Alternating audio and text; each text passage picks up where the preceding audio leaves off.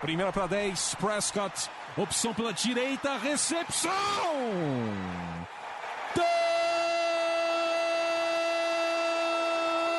Touchdown! Bryce Butler! O Dallas Cowboys com uma sequência doutrinadora. Oito jardas, aí o Dez Bryant rasgando pela esquerda para entrar na endzone, é touchdown! A linha ofensiva do Dallas Cowboys está humilhando. Entrega pro Elliott para endzone, touchdown! Touchdown, Dallas Cowboys! Dak Prescott do comando. Orlando Skendrick com a interceptação que define a vitória do Dallas Cowboys no Sunday Night Football.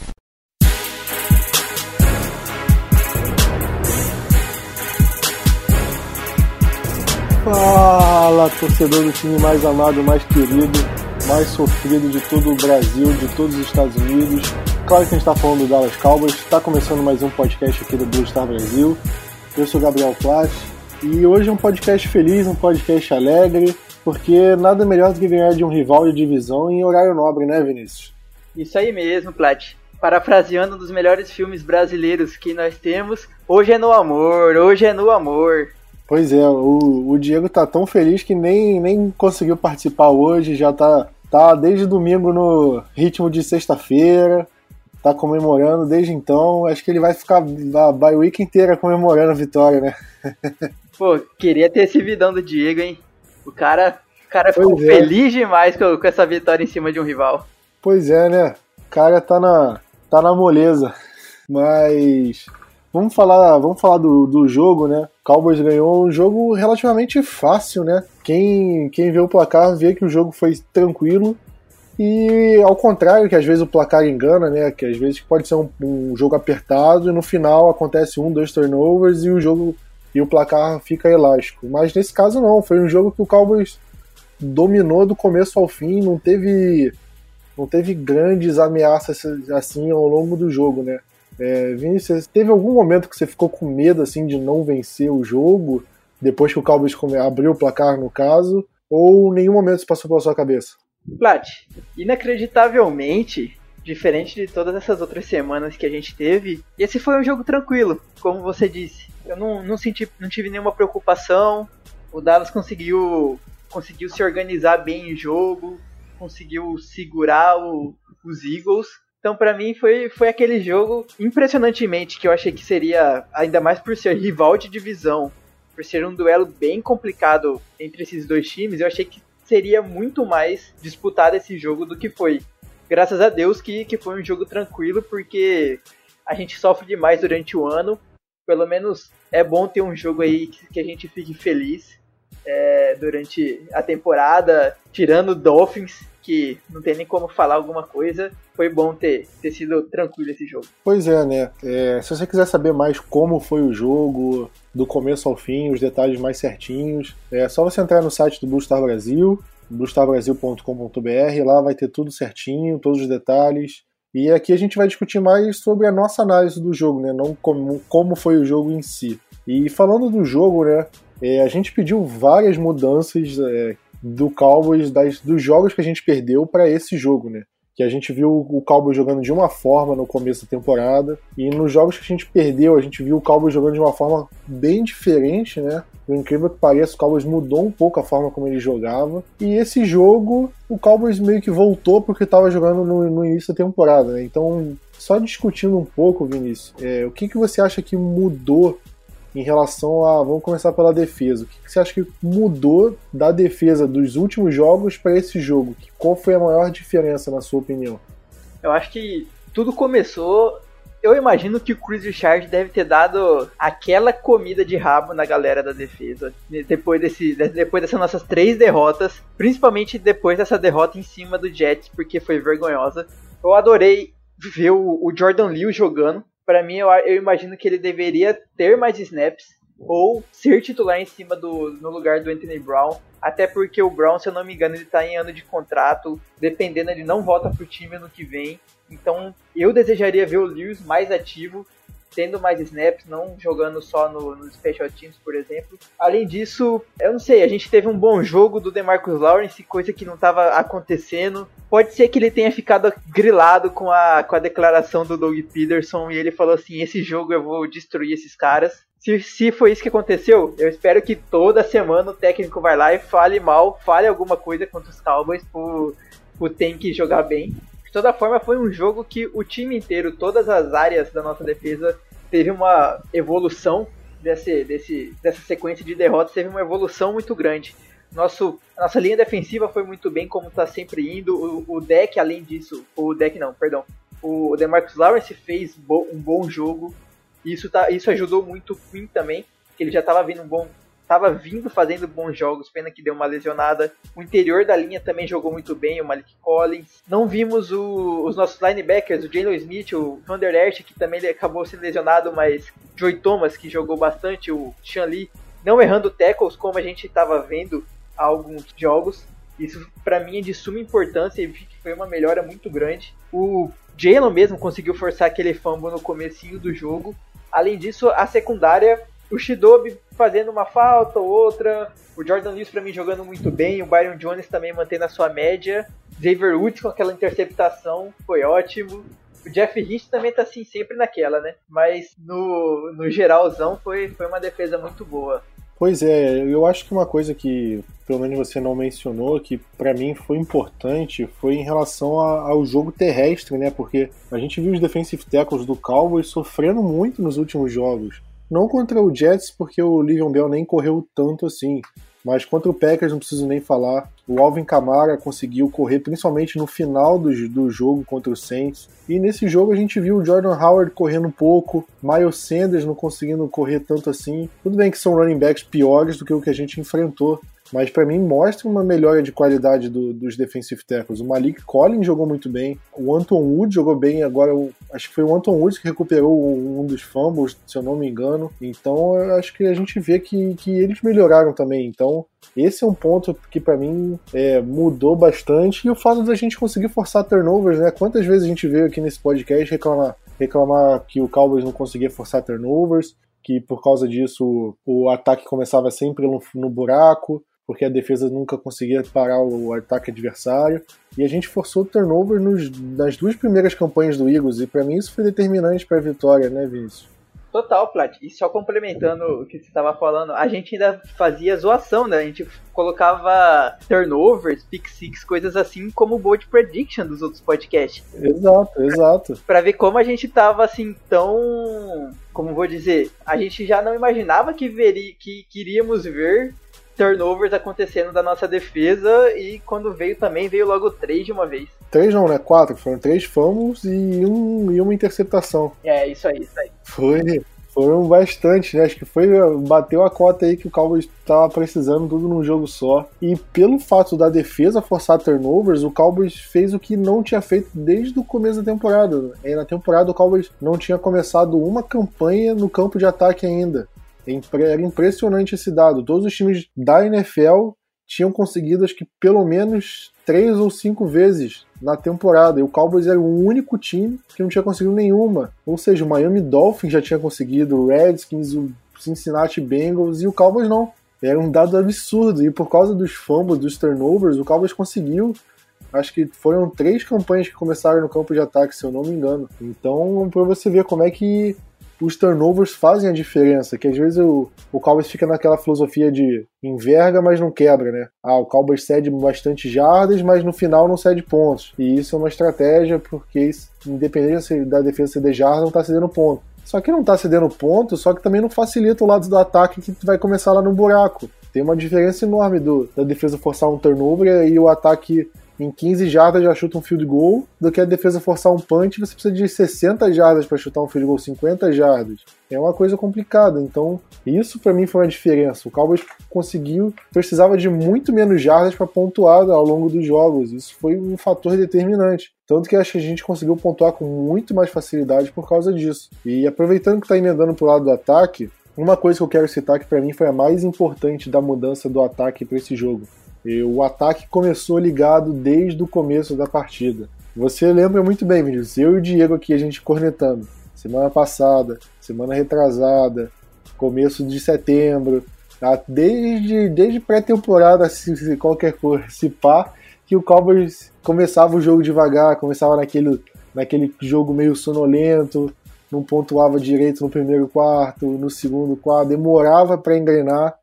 E nesse jogo não, o Cowboys conseguiu, a defesa forçou dois turnovers, o Cowboys pontuou dois touchdowns ali logo de cara. O Eagles anotou um touchdown, fez, fez 14 a 7, mas o Cowboys não, não se abateu, é, conseguiu mais touchdowns e assim o jogo ficou tranquilo. Não ficou aquele jogo ameaçado ah, que ah, o Cowboys pode tomar virada, será que o Eagles tem chance de reverter? Não, o Cowboys conseguiu controlar o jogo e para mim isso se deve justamente pelo ataque ter começado dessa forma, né?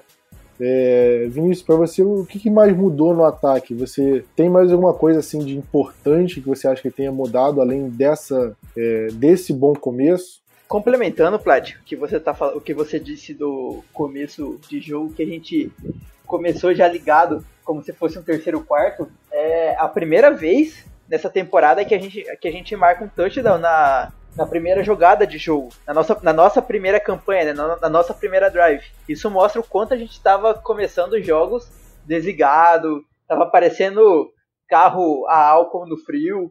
Então, isso já foi uma mudança grande. Além disso, o jeito como o time jogou, as jogadas, como, como as jogadas foram feitas, é, tivemos mais play actions, vimos mais Tony Pollard no ataque. Esse, esse, nesse jogo ele teve 20 snaps, teve algumas recepções, teve corridas, vimos mais um pouco mais do Tevon Walsh, tanto que ele marcou o nosso primeiro touchdown, uma jogada de corrida, lembrando que ele é recebedor. Era isso que a gente queria ver nos jogos que nós perdemos. Queria ver um pouco mais de dinamismo nesse ataque. Queria ver o deck lançando passe longo, parar de corrida com o Zeke na primeira descida, que infelizmente isso não mudou do último jogo para o de do, do jogo contra os Jets para o jogo contra os Eagles, mas que não fez tanta diferença agora. Mas assim, a gente teve um bom jogo do Cooper mais uma vez. A gente teve passe para touchdown para o Blake Jarwin, coisa que a gente não vê tanto. A gente sempre vê o, o time acionando o item, acionando o item, acionando o item. A gente tem mais jogadores no nosso time, a gente tem mais Tyrants no nosso time. Então é sempre bom ver esses caras, o Jarwin, o Dalton Schultz, tendo um pouco mais de, de ação durante o jogo, porque isso consegue expandir o nosso ataque. Eu espero que o, que o Kellen Moore continue fazendo isso durante o resto da temporada. Além disso, aquela jogada do touchdown, eu acho que a gente, você mesmo, a galera no grupo dos assinantes falou, era isso que a gente queria ver naquela quarta descida. É jogada assim que a gente quer ver em decisões importantes em outros jogos. Em jogos que valem mais alguma coisa, porque assim, ali ainda estava no começo do jogo, a gente já estava ganhando, ok. Mas no jogo que for que tiver mais disputado, empatando, perdendo, por que, que não faz uma jogada assim? Todo mundo comeu o. Mordeu a isca, foi para cima do Zeke, se eu não me engano. Deixou o Blake Jarwin livre. É... O Kellen Moore precisa fazer mais isso. Precisa mostrar essa diferença no play action, fazer, essa, fazer a defesa morder as iscas. Todo mundo falava, o cara tem um ótimo QI de futebol americano. Nós queremos ver mais isso durante o resto do, do ano, durante os playoffs e tudo mais. É exatamente isso. Naquela jogada do, do Blake Jarring, né? O Cowboys enganou a defesa inteira do Eagles naquela situação. E por que, que o Cowboys não tentou isso na, na conversão de dois pontos? Por que, que o Cowboys não correu naquela conversão de dois pontos? Porque isso é um problema da NFL inteira. Né? É, se você pegar a média, praticamente é, mais de 80% das vezes o, o time vai pro passe na, na, conversão de dois pontos. E é uma corrida simples, duas jardas. Quantas vezes o Zeke correu para menos de duas jardas em toda a temporada? É um, se você acha que você pegar a chance do Cowboys conseguir converter aquilo com o Zeke correndo e com o passe do deck, eu acho que a chance do Zeke conseguir é bem maior, ainda mais fazendo uma jogada um pouco diferente. Então, esse tipo de coisa para mim é que deveria tipo, ser usada, né? Porque o Cowboys parece que esquece esse tipo de coisa, continua indo pro, pro padrão, pro básico, e é uma coisa que a gente não quer ver, né? A gente quer ver o Cowboys jogando de uma forma um pouco mais inovadora. Começa por aí, né? É, você também precisa reinventar a roda. Você pode fazer jogadas um pouco mais simples, mas que elas sejam do jeito certo, da maneira certa, e eu acho que é isso que aconteceu, né, Vinícius? Isso aí, Plat. Além disso, a gente conseguiu cadenciar muito mais nesse jogo os first down em corrida e em descida. Eu até anotei aqui para falar sobre isso. A gente teve 12 jogadas que foram de passe para first downs e 10 de corrida. Então isso mostra que a gente conseguiu dar uma boa cadenciada. Não é bom ver um time com mais passes ou mais corridas. A melhor coisa é ver um time bem cadenciado, com uma, uma diferença bem baixa, porque, claro, tudo vai depender do jogo. Às vezes, aquele, aquele garbage time, a gente coloca um time para correr mais, para gastar relógio. Mas, de toda forma, o Dallas tem que continuar fazendo isso. Não pode aloprar, ficar só correndo ou ficar só fazendo passe. Tem que saber bem segurar, é, analisar qual é a melhor jogada para que não fique tão, tão fácil da defesa ler o nosso, nosso ataque e saber qual jogada vai acontecer, por exemplo. Pois é. Só para complementar aqui falando do ataque, eu tô aqui com a lista do número de snaps por jogador, né? Quanto, quantos snaps cada jogador teve e tudo mais. O Venture Bryant, que a gente falou da, do jogo, ele teve, eu acho que ele teve snaps no ataque, ele conseguiu uma falta uma falta no retorno do Eagles. Não sei se você lembra, ele conseguiu, ele conseguiu correr, o Eagles teve um bom retorno anulado por falta. E eu acho que isso mostra como ele é importante no, no time de especialistas. Porque que a gente. É, você mesmo perguntou, acho que no último podcast, por que, que o Devin Smith está sendo inativo? Por que, que o Venture Bryant está entrando? Porque se você pegar por qualidade de jogador, é, não faz muito sentido, né? Porque o, Devin Smith é muito mais wide receiver que o Bryant, que acabou de entrar na liga, é cru ainda. Mas esses jogadas no time de especialista, você vê que ele é um jogador que tem muito mais a acrescentar, pelo menos nessa parte do campo, do que o Devin Smith. E você levando em conta que o Cowboys vai sempre colocar em campo o Cooper, o Cobb, o Gallup e talvez o Tavon Austin, é, não faz muito sentido você colocar o Devin Smith para ele jogar dois, três snaps no ataque estourando. Enquanto o Tavon Austin estiver saudável, é, é, difícil a gente contar com o Devin Smith, por exemplo. E falando do, do, time de especialistas, já puxando, né? Acho que não tem como não falar do Brett Maher, que é um, um cara que pelo menos eu cansei de cornetar ele aqui. Nossa, você pegar, pode falar que eu cornetei muito. E você fala, Gabriel, se arrepende? Eu falo, não, não me arrependo, porque ele mereceu corneta. Vai dizer que não mereceu? Óbvio que mereceu. O cara tava errando fio de gol curto. E dessa vez ele acertou um chute de 63 jardas, uma jarda menos que o recorde da NFL, que é o chute mais longo da, da história do Cowboys.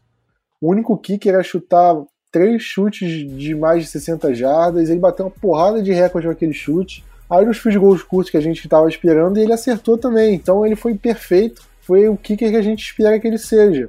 O kicker que, por mais que ele errasse aquele fio de gol de 60 jardas, ok, nenhum kicker precisa ser, é obrigatório acertar chute daquela distância, mas é obrigatório que ele acerte chutes curtos. E isso é uma coisa que ele não estava fazendo e nesse jogo ele fez. Então é uma melhora. Eu acho que isso dá uma sobrevida a ele em Dallas, porque se ele começasse a continuar se perdendo fio de gol curto, ia, a situação dele em Dallas ia ficar insustentável, né? E graças a Deus ele melhorou. Mas em compensação, a gente não viu muito do resto, né? A gente viu os retornos bem naquele mesma coisa, se bobear nem teve retorno, né? Foi um retorno só curtinho. É uma coisa que o time de especialistas tá devendo ainda, né, Vinícius? Verdade, Plat. Mais um recorde do, do Maher. Ele é o primeiro jogador da NFL da liga a ter mais de, tipo, a ter field goals seguidos de mais de 60 jardas.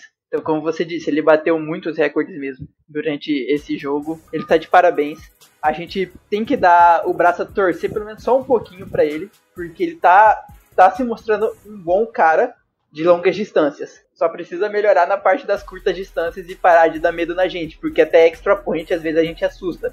Eu até brinquei no grupo lá, na hora que ele tava se preparando para chutar, eu falei assim, cara, acertou. A galera ainda falou assim, pô, vai gorar. Não gorou, foi quase no meio do, do, do Y. Ainda se pudesse ser um pouco, algumas jardas mais para trás e entrar normal ainda o, o chute dele. E como você disse, o resto do nosso Special Teams não anda bem.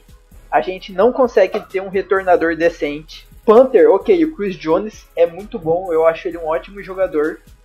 Dependendo, tinha até conversas no começo da temporada dele ser mandado embora. Pegar um cara mais novo, diminuir a folha salarial do, do especial, dos, dos times especiais. Mas por mim tá tranquilo, ainda pode manter ele lá.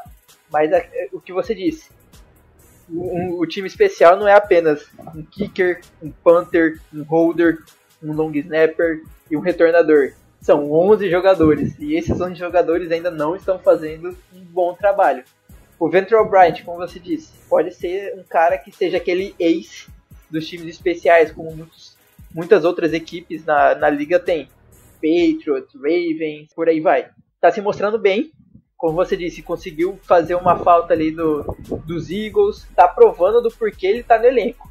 Até, até o momento, mas a gente, a gente quer ver mais, a gente quer ver um conjunto melhor. Não sei se isso passa também pelo, pelo nosso técnico de linha de, de times especiais, que se eu não me engano ele tá no nosso primeiro ano Dallas. Além disso, a gente precisa achar um retornador.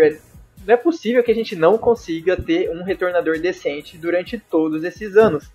Se eu não me engano, o último foi o que? Luke Whitehead. Nem isso. Eu acho que não. Antes ainda, Dwayne Harris, que já faz muito tempo que tá nos Giants, se eu não me engano, ou já deve estar tá em outro time. Nem sei se tá na liga ainda. Então, só pra vocês imaginarem. Tá no Raiders. Tá nos Raiders? Aí. Só pra vocês imaginarem, o Dwayne, Dwayne Harris já faz muitos anos que saiu de Dallas e a gente não consegue repor ele de uma forma decente, a gente não consegue marcar touchdown no, de retorno, a gente não consegue ter muitas jardas retornadas.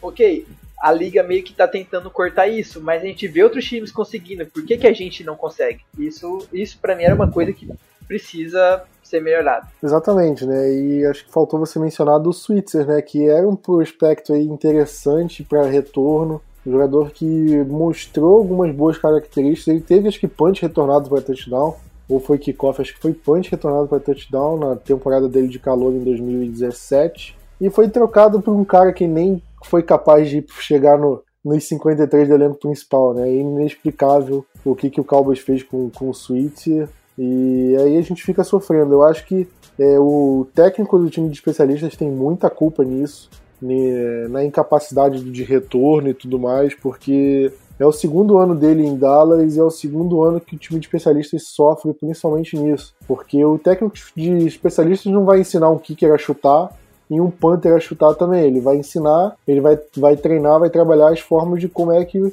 o time vai fazer o retorno, como é que vai bloquear retorno, esse tipo de coisa que ele vai focar mais. E se a gente olhar o Cowboys nisso, a gente vê que o, o desempenho não é satisfatório. É, o Cowboys não cede grandes retornos, ok, não cede mas também não consegue grandes retornos. Então é uma coisa que, para mim, é inexplicável. É inexplicável o Cowboys manter isso. Para mim, é, precisa de uma troca, precisa de uma mudança nisso, porque o time de especialistas do Cowboys é praticamente nulo. Tirando os jogadores especiais, né? no caso, Kicker, Panther e Long Snapper. Eles a gente deixa do lado de fora dessa análise, mas os outros, os jogadores que retornam chutes, os gunners, os jogadores que fazem os bloqueios ali, acho que fica devendo. Falta algo mais. Se o time fosse ruim e entregasse um desempenho ruim, ok, mas a gente vê que é um time que dá para fazer mais do que faz hoje, né? Então é esse o grande problema. Se o Cowboys estivesse fazendo mais do que pode, ok. Se o Cowboys faz exatamente o que pode, ok. O problema é fazer abaixo, que para mim é esse o caso do Cowboys. Né? Então é esse exatamente o problema. É, eu coloquei aqui na pauta o que não deveria ter mudado dos jogos anteriores para esse jogo, mas sinceramente, você vê alguma coisa que o Cowboys mudou e você não gostou? Ou para você foi uma coisa que tudo que mudou foi ótimo? Porque eu, sinceramente. Então, para mim também, eu, eu tenho a mesma opinião que você, Plat. Tudo que, é, tudo que houve de mudança veio, veio pro bem pra gente. Tem que continuar assim, claro, mas por enquanto foi tudo ok, tudo que mudou foi bem. É, a gente não precisa manter nada do que a gente fez nos últimos três jogos, nas nossas três derrotas. Pegar só os jogos que a gente venceu. Vai lá, Eagles, Miami, Giants, Redskins, vê só as tapes disso aqui. Coloca assim, aquela listinha. Fazer isso e coloca os vídeos desses jogos. Não fazer isso e colocar os vídeos da nossa, da, da nossa, das nossas derrotas. E continuar desse jeito. De cabeça mesmo também eu não lembro de nada que, que tenha tipo de mudança e que foi algo de alguma forma ruim. Pois é. Então acho, acho que a gente abordou aqui, né? É, quando o Cowboys faz coisas que é para se elogiar, a gente elogia e a gente critica quando tem que criticar. Né? Só alguns detalhes que a gente, porque para mim eu acho que tem que mencionar é que o deck jogou mais uma vez muito bem, muito bem mesmo. Foi um jogo que, para mim, a interceptação que, que matou, né? Porque aquela interceptação que ele teve foi, por, foi ganancioso. O jogo já estava praticamente ganho, ele quis abusar e foi interceptado. Para mim, ele foi juvenil ali. Ele mesmo admitiu o erro, ele falou que, que foi ganancioso na jogada, que não deveria ter feito. E, mas graças a Deus foi num jogo que já estava tranquilo, não valia mais nada. Mas se você tirar esse único lance em específico, a gente vê que ele teve um jogo, pô, não tem o que reclamar do, do deck nessa partida, né? O cara que fez touchdown correndo com a bola, fez touchdown passando, conseguiu mover o ataque de uma forma tranquila e olha que era uma defesa extremamente forte, não uma, uma qualquer defesa, né? É uma defesa que mal cedia jardas terrestres e com o ajuste do deck, com chamado de jogada, o Zeke correu para mais de 100 jardas, o deck conseguiu, sem comentar, não tem, é difícil até de comentar, né? Você concorda, Vinícius? É, concordo, Flash, concordo. Como você disse, aquela interceptação foi, foi pura ganância. Mas, além disso, o deck passou o recorde do Staubach, com um QB com mais TDs corridos da franquia. Cara, o Staubach é o Staubach, ele é um dos caras ídolos totais do time, da, pra quem é torcedor fanático, e, pô, é o Staubach, e o cara já passou isso. Além disso, é, eu até anotei algumas coisas aqui que aconteceram nesse jogo o Cooper conseguiu, aquele, conseguiu um terceiro jogo dentro, dentro do AT&T Stadium com mais de 100 jardas. Ok, aquela secundária do, dos Eagles não é tão forte, mas ainda é um time de respeito. O Zeke é o quarto, é o quarto jogo que ele consegue pelo menos um TD. Como você disse, aquele time, aquela defesa não tinha cedido já faz um bom tempo que não cediam é, um jogo para mais de 100 jardas corridas. E o Zeke conseguiu isso. Então, assim, nosso ataque foi muito bem, a nossa defesa foi muito bem. Tudo, tudo correu como, como a gente queria que, queria que fosse, mas não como, como foi o imaginado. A gente, a gente pensou que poderia ter sido muito. Que seria muito pior esse jogo. Graças a qualquer Deus aí, a gente não, não passou nenhum sufoco. Isso foi muito bom. Pois é, pois é. Aproveitando o embalo, só para encerrar do jogo, fala o seu destaque positivo e negativo da partida. Tá, vamos lá. Eu vou deixar o, o, Não sei, tem muitos destaques positivos, esse é o bom. Mas eu vou ficar com o Brett Maher para positivo. O cara que tá chutando field goal de mais de 60 jardas e parece que tá brincando. Tá chutando de 30.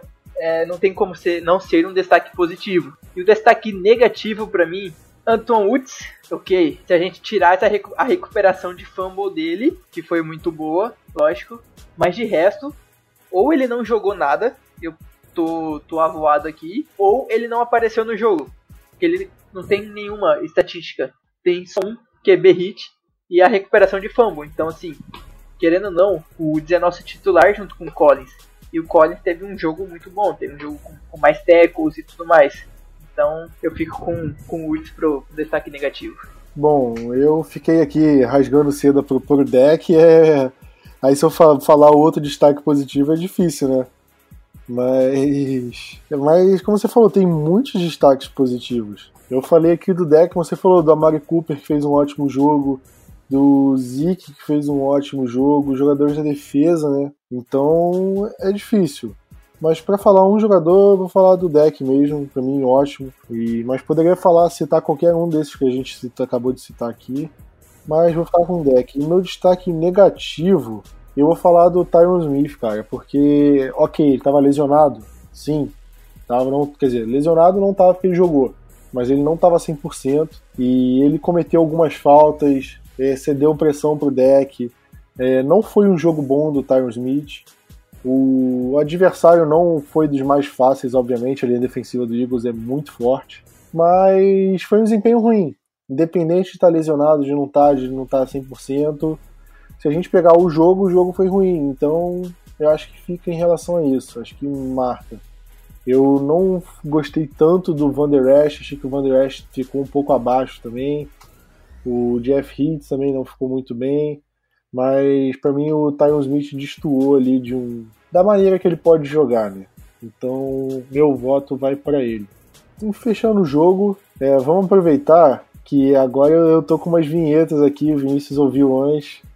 E vamos botar uma vinheta dramática aqui, porque o nosso injury report é grande. Porque o Cowboys já tinha uma sequência de jogadores lesionados da partida do Jets. E agora tem mais lesionados dessa partida contra o Philadelphia Eagles. Vinícius, pausa pro pausa para a vinheta aqui e fala um pouco das lesões dos jogadores.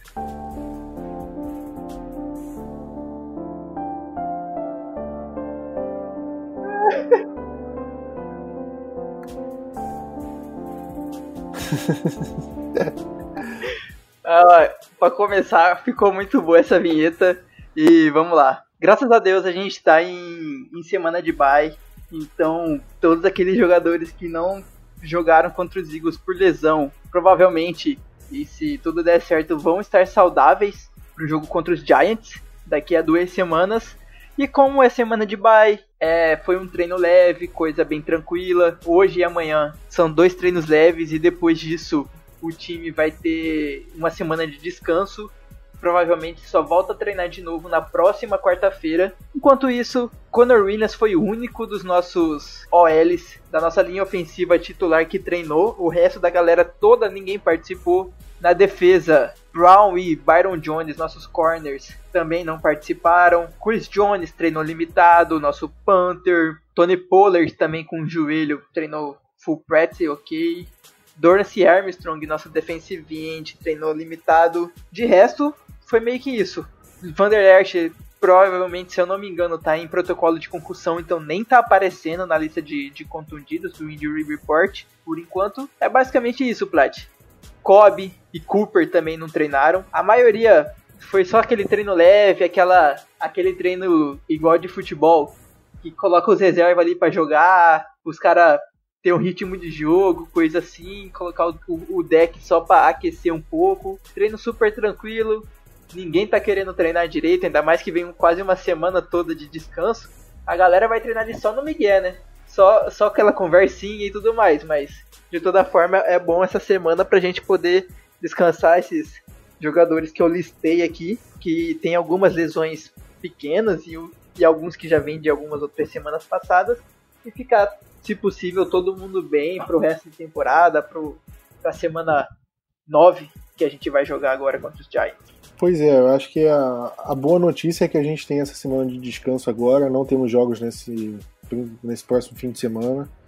Então eu acho que tem tempo suficiente para todos os jogadores estarem à disposição na, na, próxima partida né, contra o Giants. Pelas lesões que você falou, eu acho que nenhuma delas é séria, né, nenhuma delas é aquela torção grave, eh, rompimento de, de ligamento, de alguma coisa. Então eu acho que todos os jogadores devem estar prontos para a partida contra o Giants, que é uma ótima notícia, né? Porque o Cowboys realmente precisa deles prontos para essa segunda metade de temporada que infelizmente não vai ser das mais fáceis.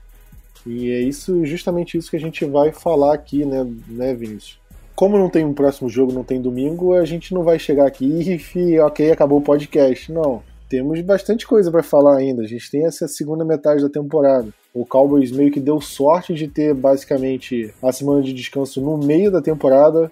A gente teve sete jogos agora e vamos ter mais nove Vamos ter mais nove jogos depois da bye week. Então, basicamente, dividiu meio a meio certinho a, no, a nossa semana de descanso. Se você quer saber do, dos quais são os nossos próximos jogos, eu vou dizer aqui: Cowboys contra Giants fora de casa, Cowboys e Vikings, Cowboys contra Lions fora, Patriots fora, Bills em casa, Bears fora, Rams em casa, Eagles fora. E fecha contra Redskins em casa. Ou seja, são adversários complicados, não são jogos fáceis. Você espera um recorde positivo aí, Vinícius, ou não? Totalmente, Plat. Recorde positivo, para mim, eu acho que a gente vai perder no máximo, estourando, mais três jogos apenas. Até o final do, até o final do ano. Só. Ok, a gente tem um jogo muito difícil que é o Patriots. Que qualquer um que for enfrentar ele vai ser um jogo difícil. A gente não sabe como vai vir os Vikings, por exemplo com um Dalvin Cook virado no Jiraya e tendo um ano surpreendente. E a gente tá apanhando muito de, de, de running back. Então, assim, é, é um jogo para ficar bem preocupado, na minha opinião. E a terceira derrota, se vier, vai vir para mim contra os Eagles. Que a gente vai jogar na casa dos caras em dezembro. O clima já não fica tão favorável nessa época do ano lá. Muito vento, pode, sei lá, o clima vai estar tá lá embaixo. Então, assim, pode ser um jogo muito complicado, mas eu vejo que, se possível, só, só essas derrotas que vão, vão acontecer pra gente do, do, durante esse, essa segunda metade do, da, da temporada. Olha, separando os jogos aqui, eu vou falar os jogos que o Cowboys. Se o Cowboys quer ir para os playoffs, os jogos que ele não pode perder de jeito nenhum. O primeiro, Giants fora. Cowboys não pode perder esse jogo de jeito nenhum. Lions fora. É um jogo meio complicado. Eu não sei se é vira obrigação ganhar, tipo, tem que ganhar de qualquer jeito, mas o Lions tá 2-3-1 hoje. Então é um jogo que o Cowboys tem que ganhar. Vai ser um jogo difícil, mas é um jogo que o Cowboys tem que ganhar. É, Bills em casa. Bills é um time forte, tá com um recorde melhor que o nosso, por incrível que pareça. Bills tem um recorde de 5 e 1, mas eu acho esse recorde de certa forma um pouco ilusório. Eu não acho que o Bills é time o time do Bills é tão bom a ponto de estar 5 em 1, de ter a segunda melhor campanha da, da liga, terceira melhor, se não me engano. Então, eu acho que o Cowboys tem condição, justamente por ser um jogo em casa, eu acho que o Cowboys tem condição de ganhar e pode ganhar. O Bears fora de casa, o Bears está com um time muito frágil, o Trubisky está jogando muito mal essa temporada, e para mim é um jogo que tem que ganhar. É, esqueci de falar do Bills, o jogo contra o Bills é o Thanksgiving, então é um jogo ainda de mais apelo, é, bota uma pressão ainda mais no jogo. E na semana seguinte tem o jogo contra o Bears fora de casa, e para mim esse jogo tem que ganhar. Não, não tem opção.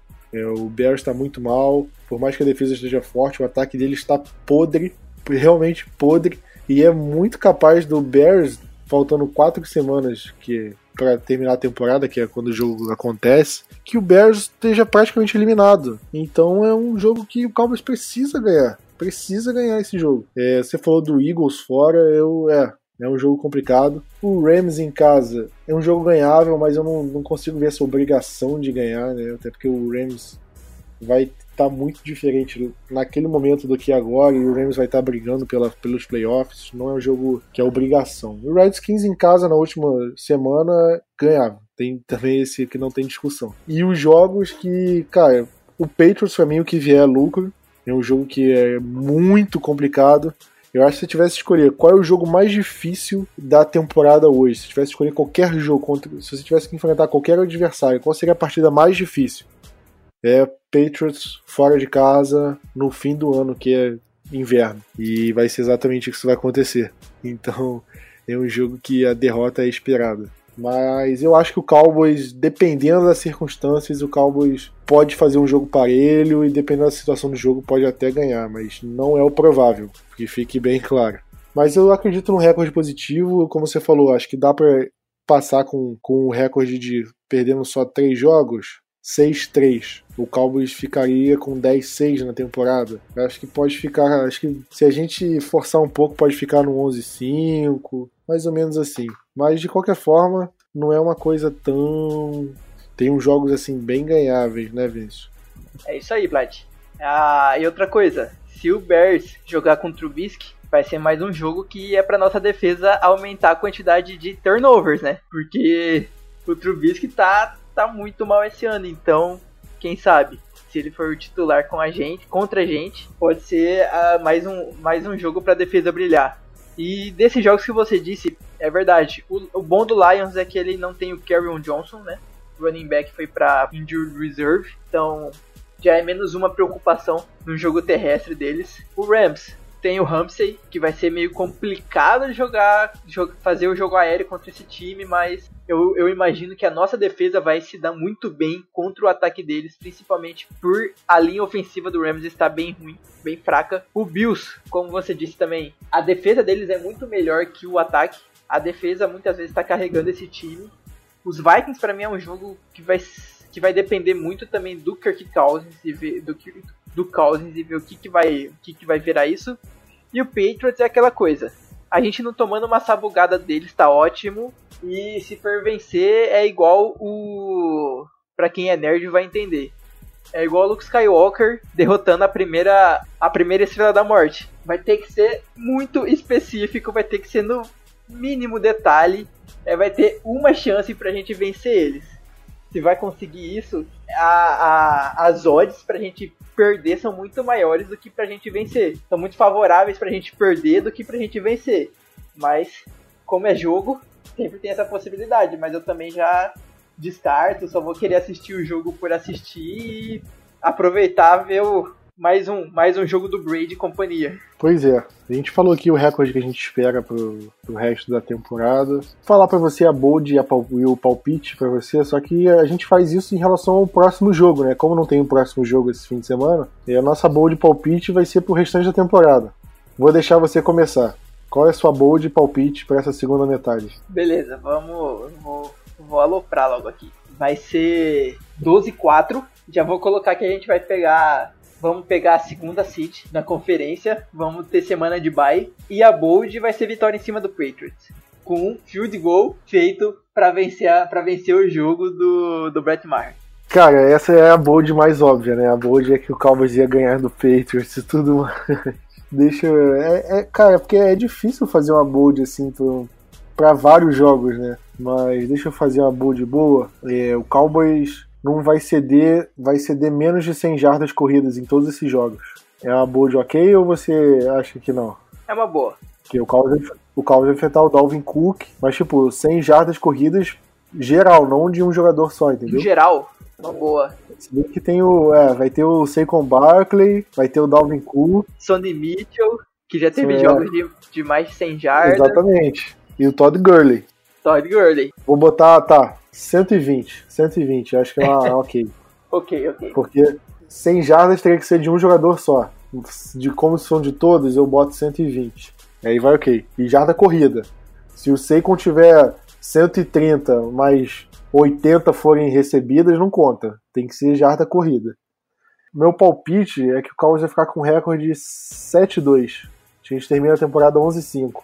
Acho que da mesma forma que a gente perdeu um jogo improvável, que foi o jogo contra o Jets, a gente vai conseguir ganhar um jogo improvável também. Sei lá, contra o Vikings, contra o Eagles fora. Vai dar um jeito. A gente vai ganhar, vai ganhar um jogo improvável. Antes da gente fechar o podcast, eu acabei pulando aqui da pauta completamente, mas só para falar. É, essa semana o Cowboys completou um ano da troca do Amari Cooper. O Cowboys deu a escolha de primeira rodada para ele. A escolha que virou o safety Jonathan Abram lá pro Raiders. E Vinícius, como você acha que estaria o Cowboys hoje se essa troca não tivesse acontecido? Você acha que a gente estaria na mesma situação? Eu imagino que a gente estaria bem ferrado. A gente não pode nem falar outra palavra aqui, mas ok. A troca do Cooper foi de uma forma muito positiva pra gente. Pra quem lembra no ano passado, depois que ele entrou no time, depois que aconteceu a troca, o nosso jogo aéreo foi totalmente diferente. Ok, a gente tem um Gallup, que é um jogador bom. A gente tem um Cobb, que veio esse ano, é um jogador bom. Mas é aquela coisa, o Gallup é só seu segundo ano. Ele ainda não, não tá preparado para ser um recebedor número um. O Cobb, se eu não me engano, ele nunca foi um recebedor número um no, nos Packers. Ele sempre teve o Davante Adams ali. A gente ia estar tá precisando. O Jordi Nelson, né? É, Jordi Nelson também. Eu não sei se o, se o Cobb é da época mais antiga ainda do Jordi Nelson, mas aí ok. Mas assim, a gente já tá precisando de um recebedor número um. Ou a gente estaria com Allen Hurns. Claro, o time dos Dolphins não ajuda em nada, mas esse ano ele, não, ele tá sumido. E aí poderia, a gente poderia ter, além disso, um grupo bem diferente de recebedores. A gente poderia ter, sei lá, um Bryce Butler da vida continuando com, com os Cowboys. E isso não seria de nenhuma forma bom pra gente. A gente tá tendo um bom ataque aéreo, a gente tá vendo jogadas boas, é, passes em profundidades. Não, claro, isso passa por muitas pessoas. Passa pelo coordenador ofensivo que mudou, passe pelo, pelo deck, mas também passa pelo recebedor. O que adianta o cara fazer, o, o Prescott fazer um passe de um passe longo, mais de 20, mais de 30 jardas, se tem um recebedor estilo Nelson Aguilar que não estica a mão para receber a bola. Ano passado, todo mundo, muita gente falou que nós demos um overpaid, que nós pagamos demais que uma escolha de primeira rodada pelo Cooper era muita coisa. Ele tem acho que 24, 25 anos, ele ainda é super novo, ele ainda vai ter muitos anos pela frente.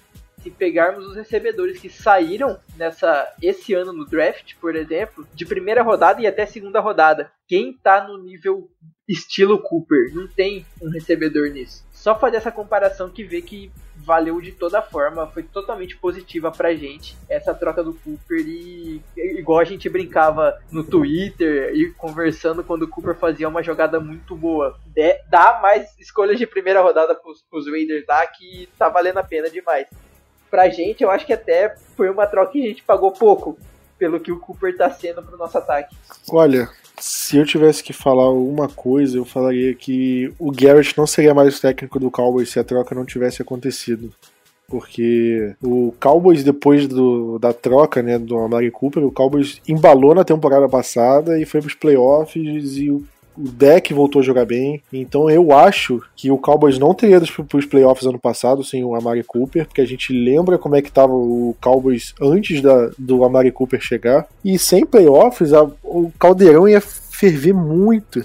E eu acho que junto com o Linehan, o Jason Garrett ia sair também. É, o Marinelli não sei se sairia, teria mais uma chance, mas aí a gente teria um novo técnico e o, e o deck não teria voltado a jogar bem. O deck, a primeira metade da temporada do deck ano passado foi bem ruim. Então imagina o deck jogando da mesma forma durante a temporada inteira. O pessoal ia pegar muito no pé, o deck não teria mostrado evolução em dois anos, então era possível que o deck ia estar numa, com a corda no pescoço nessa temporada. Ou ele jogava bem, ou ele ia ser mandado embora. Ninguém ia estar tá pensando em renovação, ia estar tá pensando, ok, o deck vai conseguir jogar bem ou não. Porque mais um ano ruim, o deck ia sair, o Cowboys ia atrás de quarterback. Ou poderia ter ido quarterback na, na, na temporada passada, já que teria uma pique um pouco mais alta, né? Então Olha como é que seria essa montanha russa, como seria esse, essa situação. Então é uma coisa muito complicada de ver. Mas pelo menos dá para ter certeza que o Cowboys estaria pior do que está hoje por causa do Amari Cooper, né, Vinícius? Isso aí, Plat. Não só isso, né? Se, por exemplo, além do Liner, o Garrett fosse embora, ok, poderia manter o Marinelli para ser aquele cara da experiência, mas a gente provavelmente teria que ir atrás de um novo, de um novo red coach, treinador e teria procuraria um coordenador ofensivo que ele gostasse. Seria é um ano de contrato pro deck com um coordenador novo. OK, o Kellen Moore é novo, mas o Kellen Moore tá desde o tá com tá com o Prescott desde quando ele iniciou na liga, sendo o backup dele, ajudando, querendo ou não ajudando ali no, nos bastidores. Provavelmente isso ajudou muito pro, pro Moore ser, ser elevado para coordenador ofensivo. Então assim, a gente, como você disse, o Prescott poderia estar tá num nível totalmente diferente. A gente já poderia estar tá tendo que olhar de novo, mais uma vez, procurando um quarterback para ser nosso franchise.